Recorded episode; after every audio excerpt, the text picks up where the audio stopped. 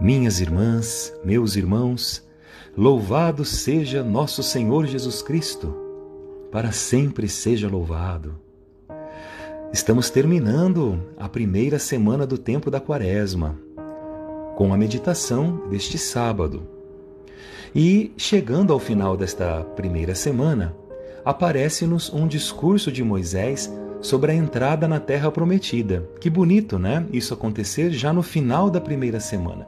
Que bonito terminarmos a primeira semana com um discurso que já nos apresenta a Páscoa, que já nos apresenta a terra prometida, a terra onde corre leite e mel. Então, depois de tanto caminhar, chegou a hora de entrar na terra prometida. Mas aí, ao fazermos isso, esquecemos tudo que Deus ensinou. Será que é possível? Acho que não, né? E é isso que Moisés está dizendo.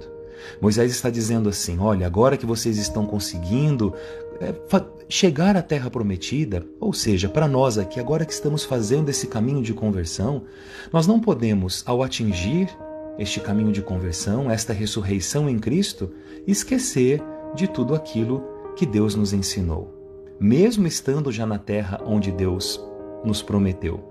Porque se for assim, nós vamos perder tudo aquilo que nós conquistamos. Seria como se eu desejasse muito, muito alguma coisa na minha vida, mas assim, quando eu conseguir, eu trato aquilo com descaso e logo, logo eu perco aquilo que eu consegui. E para Jesus, o principal descaso com a terra prometida, a principal fonte da gente perder aquilo que nós conquistamos nessa caminhada, é o ódio aos nossos inimigos. Jesus coloca isso como um grande diferencial do jeito de ser cristão, um grande diferencial da terra prometida onde estamos. Aqui, aonde nós conquistamos, nós não podemos odiar os nossos inimigos. Temos que amar os nossos inimigos. Parece assim tão difícil? É difícil, mas não é tão difícil, porque Jesus não está pedindo para a gente fazer com que o nosso inimigo seja o nosso melhor amigo que ele venha morar na nossa casa, que a gente vai passear com ele. Não é isso.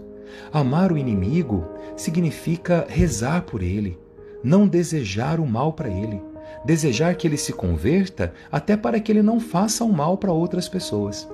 E aqui está o grande diferencial. E rezando por aqueles que nos fazem mal e que fazem mal a outros também, com certeza, a partir desse momento nós rompemos com esse ciclo de maldade, porque nós eliminamos a fonte da própria maldade. Então aqui está o grande diferencial do cristão. E olhando para essa semana de meditação, nós começamos a semana com o convite de Deus lá no livro do Levítico para sermos santos. Vocês se lembram disso?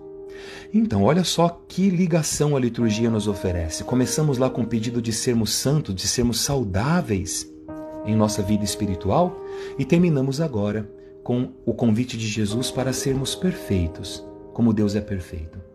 A perfeição aqui está nos convidando a gente retornar ao paraíso. Quando Deus criou, era tudo perfeito.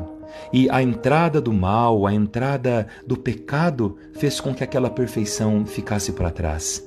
E é isso então que, terminando essa primeira semana do tempo da Quaresma, Deus vem nos convidar a retomarmos aquele caminho de perfeição aquele caminho onde Deus era o nosso amigo, onde Deus caminhava todos os fins de tarde ao nosso lado. É esse convite da terra prometida que hoje nos é feito pela palavra de Deus. Vamos aceitá-lo, não? Vamos aceitá-lo nessa nossa caminhada quaresmal, pedindo isso que Jesus nos coloca, de termos o nosso inimigo, no nosso inimigo, não alguém que a gente quer que continue sendo mal, mas alguém que a gente quer que se converta para não fazer mal nem para mim, nem para o irmão, e rompermos com esse ciclo de maldade e realmente a terra prometida continuar sendo um lugar onde corre leite e mel. Oremos.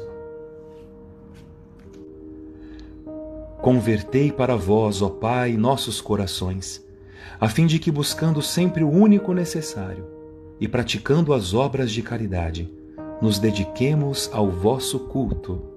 Por nosso Senhor Jesus Cristo, vosso Filho, na unidade do Espírito Santo. Amém.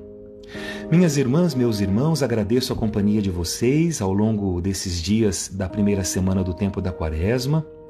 A partir agora da segunda semana, nós teremos as meditações conduzidas pelo nosso irmão diácono Agostinho Escalon. Nos encontraremos em comunidade, nas celebrações quaresmais, nos exercícios quaresmais e volto com vocês nas meditações na quinta semana do tempo da quaresma. E que a paz esteja com todos vocês.